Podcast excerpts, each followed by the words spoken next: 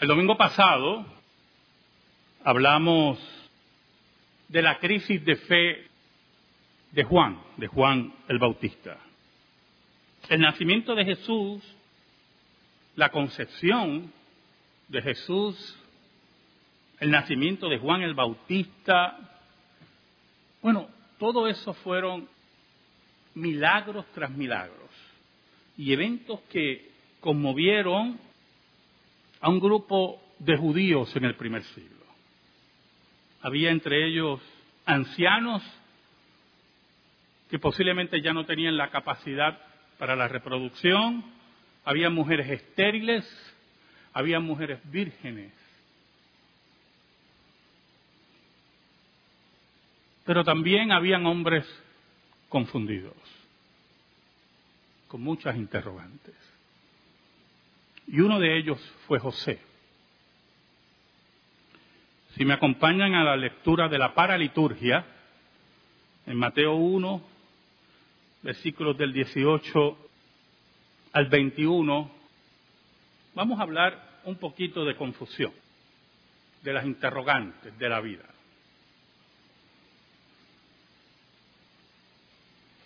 El nacimiento de Jesucristo fue así. Estando desposada María su madre con José, antes que se juntasen, se halló que había concebido del Espíritu Santo. José su marido, como era justo y no quería infamarla, quiso dejarla secretamente. Y pensando él en esto, he aquí un ángel del Señor le apareció en sueños y le dijo, José, hijo de David, no temas recibir a María tu mujer, porque lo que en ella es engendrado del Espíritu Santo es. Y dará a luz un hijo, y llamará su nombre Jesús, porque él salvará a su pueblo de sus pecados. Todo esto aconteció para que se cumpliese lo dicho por el Señor por medio del profeta, cuando dijo, He aquí, una virgen concebirá y dará a luz un hijo, y llamará su nombre Manuel, que traducido es Dios con nosotros. Y despertando José del sueño, hizo como el ángel del Señor le había mandado, y recibió a su mujer, pero no la conoció hasta que dio a luz a su hijo primogénito, y le puso por nombre Jesús. Oramos. En esta hora, Señor, necesito tu ayuda. Que yo solamente sea el instrumento para llevar tu palabra al corazón de los tuyos. Porque el que no es tuyo nunca escuchará. Será rebelde e irresponsable toda su vida. Y un día estará frente a ti sin excusas. Pero los que son tuyos, los que tu corazón ha escogido, aquellos que tú derramaste esa gracia especial. Yo te pido que los fortalezcas, que sigan creciendo en la fe y si hay alguno tuyo que no te ha conocido todavía, que la palabra penetre como espada de dos filos, que por el poder del Espíritu Santo sea transformado y crea y se arrepienta. Ayúdanos, Señor, en esta hora. Perdona nuestros pecados. Cóndenos bajo la sombra de la cruz y que tú seas proclamado. En el nombre de Jesús.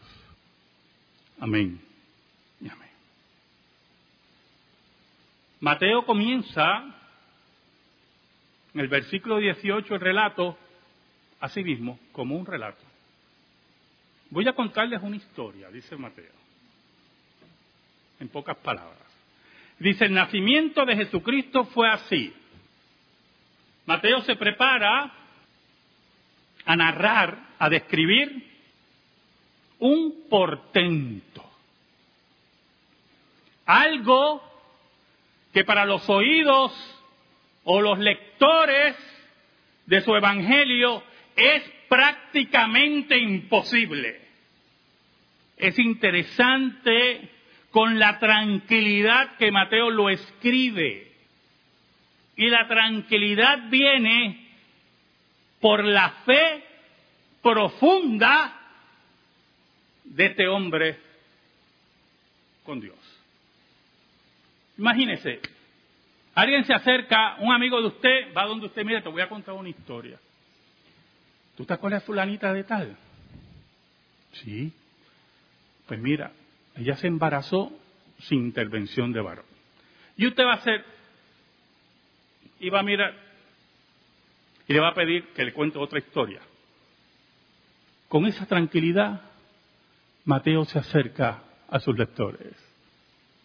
María, su madre, estando desposada María, su madre, con José, antes que se juntasen, se halló que había concebido del Espíritu Santo, antes que tuvieran vida marital, antes que tuvieran vida sexual normal, ella está embarazada. Pero entonces Mateo introduce un milagro, porque si lo hubiera dejado ahí, María es culpable de fornicación, de adulterio, porque ella estaba en compromiso, en la ley, después haya un compromiso, era como si estuviera casada ya, iba a recibir el rechazo, la humillación de los que lo rodeaban. Pero Mateo deja claro que ocurrió por medio del Espíritu Santo. Y el problema con esa frase es el increíble contenido teológico y misterioso de la misma. ¿Qué es esto de concebir por medio del Espíritu Santo? ¿Qué fenómeno envuelve para que una mujer que no conoce varón, que no ha estado en un acto sexual que implique una posibilidad de embarazo, de momento conciba del Espíritu Santo. Si es mentira, la frase es blasfémica. ¿Usted me oyó? Es un atentado contra Dios. Es pecado profundo. ¿Cómo ocurre eso? Jesús va a nacer de María, pero es concebido del Espíritu Santo. ¿Sabe? Y se lo he dicho anteriormente a ustedes. El Dios de la Biblia, el Dios, el único Dios verdadero, por cierto, es el Dios de lo imposible. Así era el título, uno de los títulos que tenía Jehová en el Antiguo Testamento, o Yahvé, para los estudiantes puristas del Antiguo Testamento. El título que tenía era el Dios de lo imposible. Ningún título, o ningún Dios, mejor dicho, en el Antiguo Testamento de los dioses que rodeaban a Israel tenía ese título. Porque los dioses de las naciones eran nada. Y no podían hablar de portentos. Y no podían hablar de cambios de vida.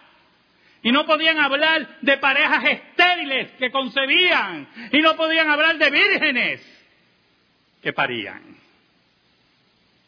Eran dioses paganos de piedra que tenían que ser cargados, que tenían que ser adorados con sacrificios de seres humanos y de niños.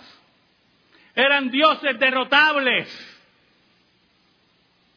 eran dioses que no eran dueños de nada, pero el Dios de la Biblia era descrito como el Dios de lo imposible. No hay nada imposible para Dios. Por eso Dios le dice a Abraham, ¿por qué Sara se ríe? ¿Habrá algo imposible para Dios? Por lo tanto, en medio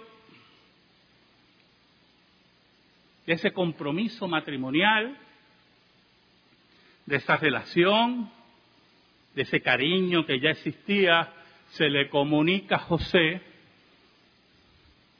que María está embarazada. Y José se confunde. Y si se le dijo que era del Espíritu Santo, no lo creyó. No lo creyó.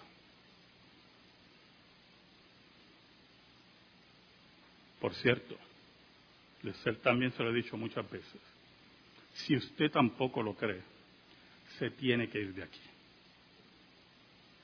Está perdiendo su tiempo. Pero su tiempo y su dinero, bueno, se ofrenda. Se tiene que ir de aquí. Porque aquí estamos lo que creemos. En el Dios de lo imposible. Aquí estamos, creemos en aquel que cambia las vidas. Creemos en aquel que no hay enfermedad que se detenga ante él. Creemos en aquel que no hay pecado que él no pueda destruir. Creemos en aquel que no hay nada ni nadie que lo pueda enfrentar. Por eso siempre les exhorto a meditar, a pensar, a mirar su corazón. Y si no cree, pierde su tiempo.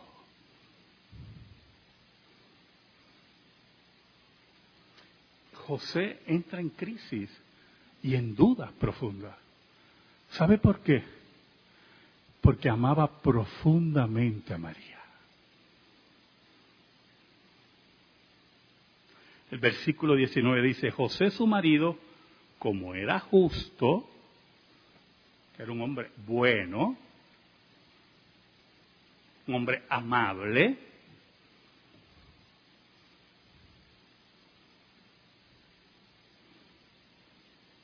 un caballero. No puedo concebir un cristiano, esto es una notita, ¿yo? No puedo concebir un cristiano, y mucho menos reformado, que no le abra la puerta a una mujer, ¿yo?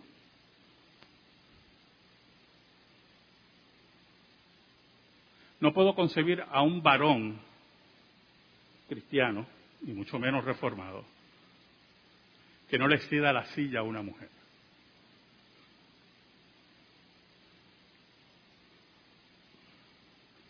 No puedo concebir un varón, un cristiano, y mucho menos reformado, que crea las estupideces del feminismo. Porque si el feminismo es verdad, no tengo que abrirle la puerta a usted, ¿oye? Pues esto es cuestión de igualdad o no.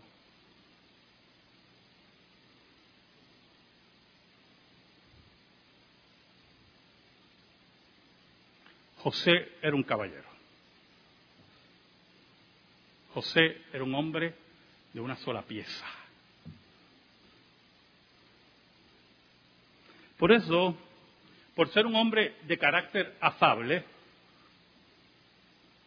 cuando le llega la noticia, le impacta y lo confunde. Por eso dice que era justo y no quería infamarla. ¿Ve lo que pensó ya José? No creyó. Se confundió. No quería herirla. No quería ponerla en vergüenza. Dejó a un lado su orgullo y su amor. Y dice la escritura que quiso dejarla secretamente. Y alguien puede pensar, pastor, pero ¿no será que él no quiere llevar la, carga de otro. Posiblemente. Pero eso no, no es lo que describe el texto. Era otra cultura, era otra forma de ver las cosas. Él podía llevarla ante el Sanedrín y denunciarla.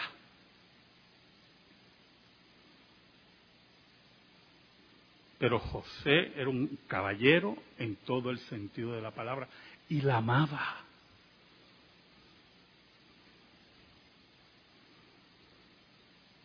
Aquí cada hombre de esta congregación, mire, lo que voy a decir, tiene, no debe, tiene que amar a su esposa. Tiene que respetarla. Tiene que cuidarla.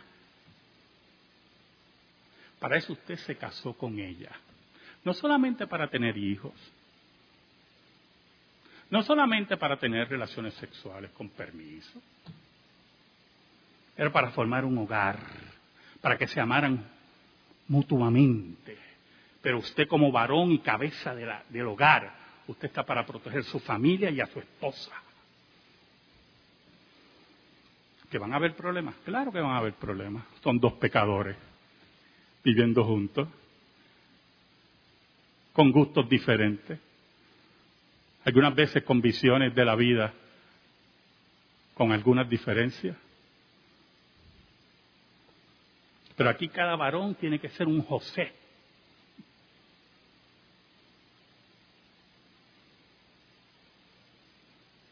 ¿Usted sabe lo que pasa? Que muchas parejas jóvenes y jóvenes se creen que van a estar todo el tiempo jóvenes. Yo también me lo creí, yo. Ya me di cuenta que no era así.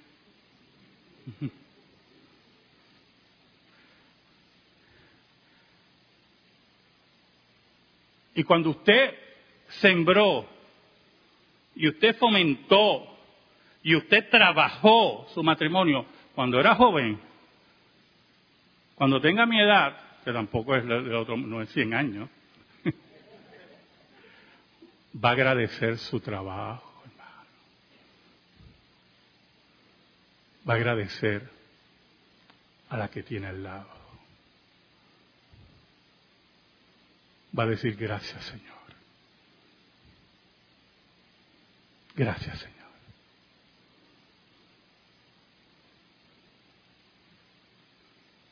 Ahora, el versículo 20 comienza con lo que hemos estado discutiendo.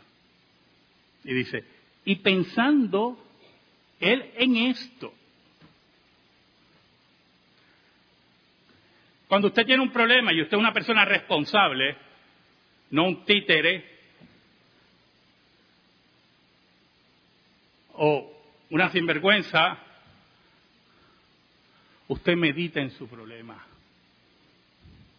Y algunas veces ni duerme. José estaba preocupado confundido. ¿Sabe, hermanos? Cuando estamos preocupados y confundidos como creyentes, como creyentes, como hombres y mujeres de Dios, tenemos que esperar en el Señor y orar. Es como la pintura de la paraliturgia. Es una obra de Rembrandt, del pintor calvinista Rembrandt. Y la pintura es increíble. Lo que pasa es que no se ve muy bien, es una reproducción. Pero como le digo a todo el mundo, vaya a Google, eso es una maravilla. Y vea la pintura. Rembrandt, el padre de la luz,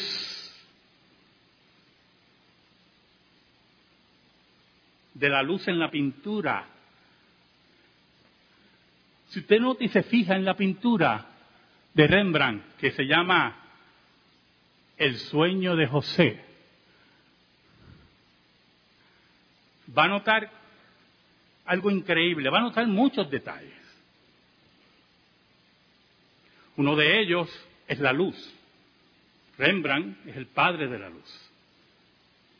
Recuerde que en la época de Rembrandt, siglo XVII, si no me equivoco, no existían todas esas lámparas, ¿verdad? Y todas esas maravillas de la fotografía y que ponen la luz así encima y usted ve, no. Rembrandt tiene que reproducir la luz en ese óleo y reproducirla en una forma que parezca luz. Porque tirar una línea blanca y tirar una brocha blanca, eso lo hace cualquiera es que parezca que está iluminando un lugar. Y el calvinista Rembrandt, si usted nota la pintura, oiga qué cosa maravillosa esa pintura. María está en una esquina iluminada. Porque María está clara que había concebido del Espíritu Santo.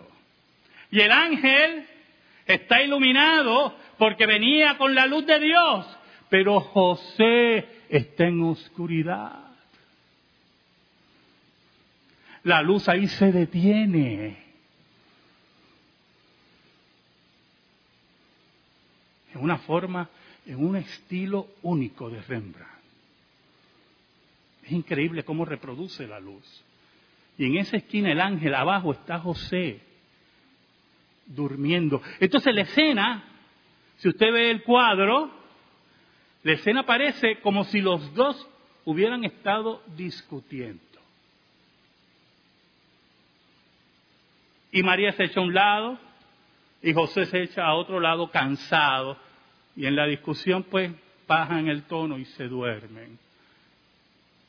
María está clara, José sigue en oscuridad.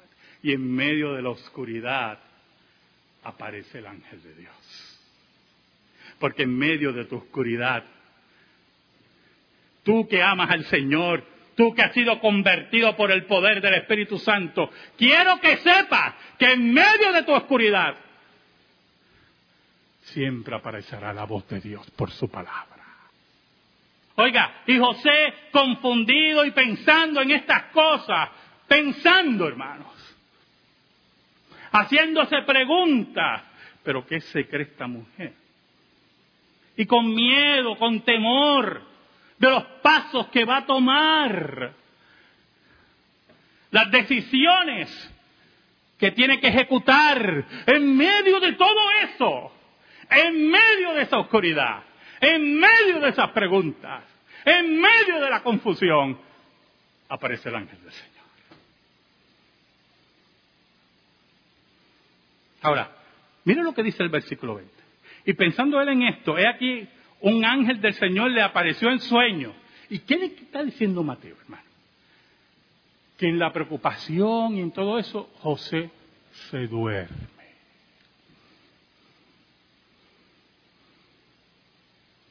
Es cuando estás en tu cama preocupando, pensando, posiblemente llorando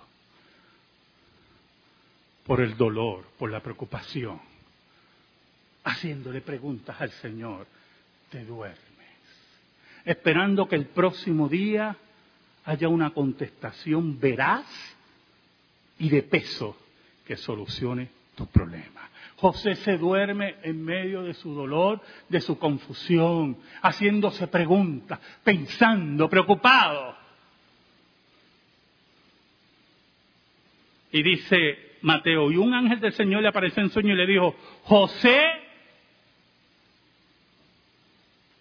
interesante el título que viene después, hijo de David.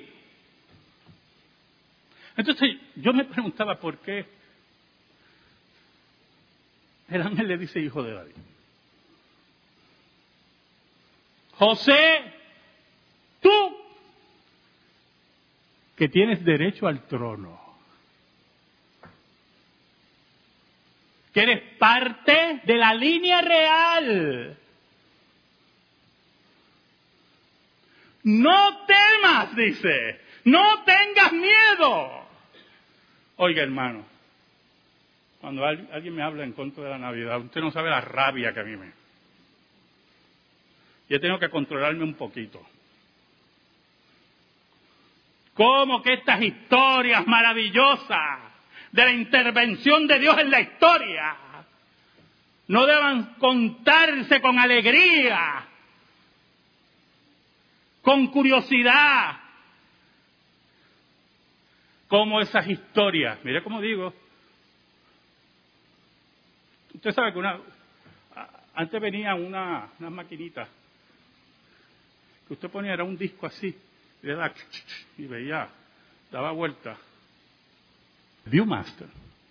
Y una vez yo estaba en una farmacia y vi cuentos famosos, así decía cuentos famosos, había, y uno de ellos era la Navidad. ¿Quién le dijo que eso era un cuento? Estamos hablando de los eventos que dividieron la historia. No hay cuento que divida la historia.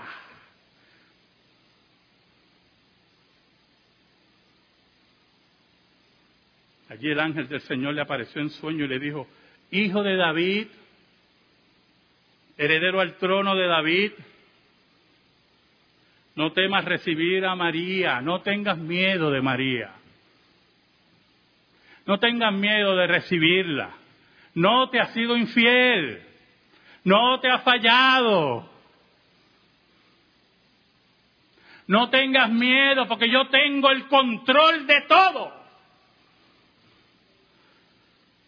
No temas recibir a María, tu mujer. Mira qué interesante. ¿Qué le está diciendo Dios? No hay razón de anulación aquí de ninguna clase. Esa es tu mujer.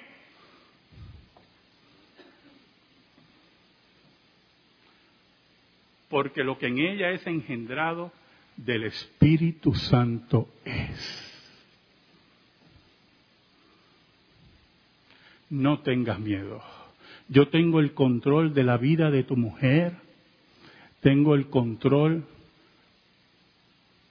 de su embarazo, de su vientre, en este caso su matriz. Tengo el control de todo. No tengas miedo. Pero como Dios no hace milagros para espectáculos, Dios no es David Copperfield. Los, los, milagros de Dios tienen un propósito y el principal y el loable y el que está sobre todo es para su gloria toda su gloria, añade, y dará a luz un hijo y llamará su nombre Jesús, porque él salvará a su pueblo de sus pecados. Escucha, José, porque el que viene por ahí es heredero al trono de David, es el que tiene el derecho, pero escucha, José Escucha, este milagro es para salvación de su pueblo. Es el cumplimiento de la promesa de Dios. Su nombre Jesús, que significa Salvador, retumbará en la historia. No tengas miedo, José, porque los actos de Dios son para su gloria y en este caso para buscar a las ovejas perdidas. Porque en última instancia, hermano, la salvación de cada uno de nosotros es un milagro. Y si no has conocido a Jesús, es que no ha ocurrido el milagro. Es la hora que hagas como José, que dejes la confusión, las preguntas, las dudas a un lado. Que confíes en el Señor y deposites tu vida en Él y pierdas el miedo por completo y vengas a sus pies. Porque cuando vengas a los pies de Jesús, conocerás lo que conoció José, que él vino a salvar a su pueblo de sus pecados. Amén. Gracias te damos, Señor. Te pedimos, Señor, en el nombre de Jesús que esta palabra esté en el corazón de tu pueblo. En el nombre de Cristo oramos. Amén. Y amén. Estamos en silencio, hermano, y en meditación.